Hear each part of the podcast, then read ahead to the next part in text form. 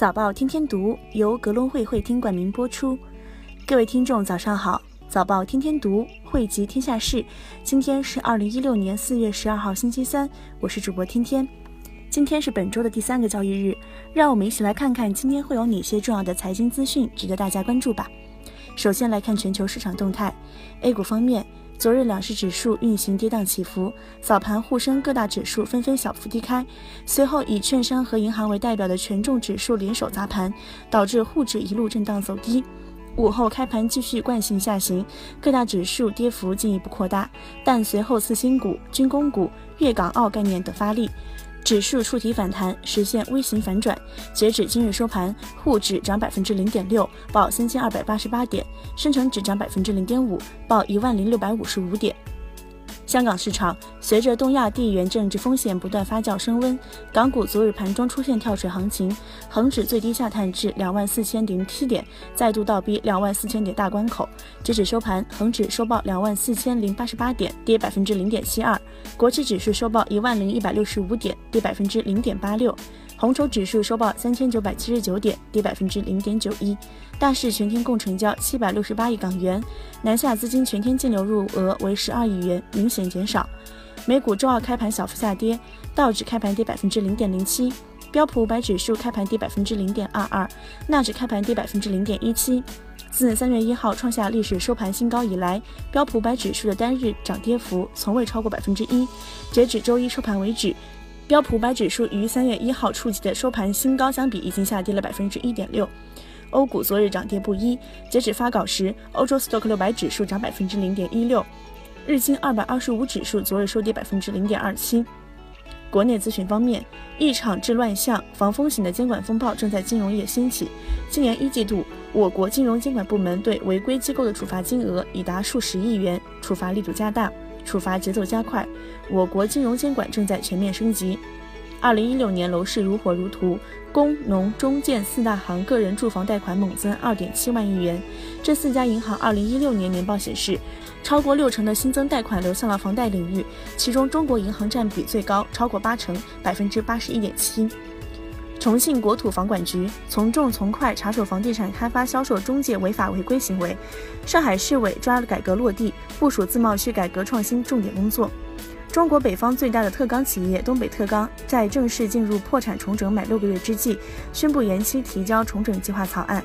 公司公告透露，意向重整投资人为大型的国有企业。一名业内人士表示，重整方最有可能是鞍钢。鞍钢属于央企，同时和东北特钢同处辽宁省，有整合优势。联通混改融资规模两三百亿起，有消息人士分析，BAT 三家公司中，阿里巴巴对入股联通混改积极性最高，一度期待持有更高比例的联通股份，但腾讯和百度则持股比例没有过大野心。另外，一位接近广电网络的人士透露，有关广电网络要入股联通的消息基本靠谱，这一消息几个月前就在广电网络公司内部流传。中国首条自主研发的无人驾驶地铁线路年底开通，北京加速土地供应，已推宅地十七宗，追平去年全年。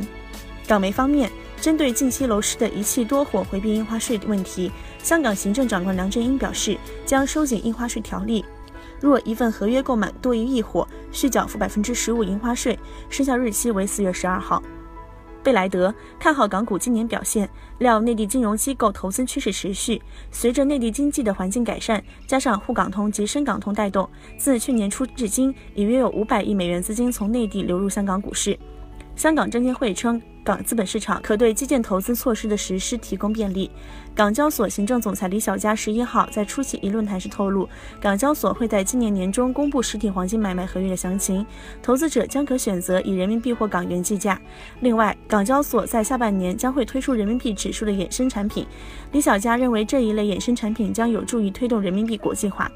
李小加表示，目前债券通的筹备工作进展顺利，但暂未掌握具体的推出时间表。强调监管机构仍需要时间研究交易及清算模式等，如果准备好，就会适时的公布细节。除了债券通，李小加还谈及港交所正在积极筹备推出新版的工作，港交所将在本季度进行市场咨询。现在各方面的准备工作已经进入比较后期，预期咨询完成后，会以港股创业板改革同步推出。李小加就早前辉山乳业出现洗仓式下跌后停牌之后，有市场声音认为监管部门应该加强监管一事，表示香港的监管制度稳健，一旦发现问题会坚决执法。他强调，监管要求不会因特定的公司而人事或改变。中国联通零零七六二 HK 重大事项相关实施方案正论证中，继续停牌。中国金控零零八七五 HK 回应股价暴跌，未质押或抛售股份。中国荣宝金融集团零八零九零 HK 附属拟斥九百万港元收购长城证券百分之六十三点九七股份。下面是海外市场方面，Netix SA 和星展集团指出，既然中美贸易紧张关系缓解，资本外流的压力缓和，中国可能会允许人民币进一步贬值。戴勒格半导体 （Dialog Simon） 面临丢掉苹果电源管理芯片供应商地位的风险，这家英德合资厂商一度暴跌三分之一多。一周前，苹果已展示了对供应商生产掠夺的威力。由于苹果多个新产品停用 Imagination 公司技术，其股票暴跌百分之七十。特朗普称，若解决帮助朝鲜问题，中国将获更好的贸易协议。普京表示，俄罗斯不会容忍西方对俄罗斯在叙利亚角色的批评，希望事态变得更积极。日本央行行长黑田东彦对退出量化宽松政策能力有信心。英国三月 CPI 同比上升百分之二点三，增速维持在二零一三年九月来最高水平。暴力拖出亚裔医生，昨天美联航盘前一度跌近百分之六。阿里巴巴支持的百世物流计划在美国 IPO，融资约十亿美元。盛大游戏冲刺 A 股上市，正在拆分 VIE 结构。对于是借壳还是独立上市，盛大的游戏首席执行官谢飞表示，目前还在讨论当中。盛大游戏副总裁谭艳峰表示，我们会做好一切准备。阿里巴巴支持的百事计划通过美国 IPO 筹资约十亿美元。公司公告，海东证券零六八三前时刻公布，于二零一七年三月，公司实现非合并营业收入约十点四七亿元人民币，净利润约八点九八亿元，三月末净资产额约一千零三十二点四零亿元。中国重汽发布公告，公资非全资附属中国重汽集团济南卡车股份有限公司二零一七年首三月股东净利润预期较同期增长约百分之三百五十至百分之四百，到约一点六亿元至一点七八亿元。康臣药业零幺六八幺 HK 股份购回预期四月底完成。山东新华制药股份零零七幺九 HK 料首三月净利同比大增百分之一百三到百分之一百八。金隅股份零二零零九 HK 料一季度净利润三点八亿至四点五亿，增幅百分之一百五十二至一百九十九。中集集团零二零三九 HK 招商局工业入驻持股百分之二十四点五三。今日重要财经数据关注。日本三月国内企业商品物价指数年率，美国上周 API 原油库存变化万桶至零四零七，中国三月工业生产者出厂价格指数年率，中国三月居民消费品价格指数年率，英国三月失业率，英国至二月三个月 ILO 失业率，加拿大隔夜目标利率，美国上周 EIA 原油库存变化万桶至零四零七。今日重要财经事件关注：EIA 公布月度短期能源展望报告，欧佩克公布月度原油市场报告。明尼亚波利斯联储主席卡什卡利参加一场企业合作会议的问答环节。好的，今天的播报就到这儿。节目的最后，节目的最后一首房东的猫带来的《所以来吧》送给大家，希望大家能有一个好心情。明天同一时间，我们不见不散。今生往事只有点渴望，一起唱歌。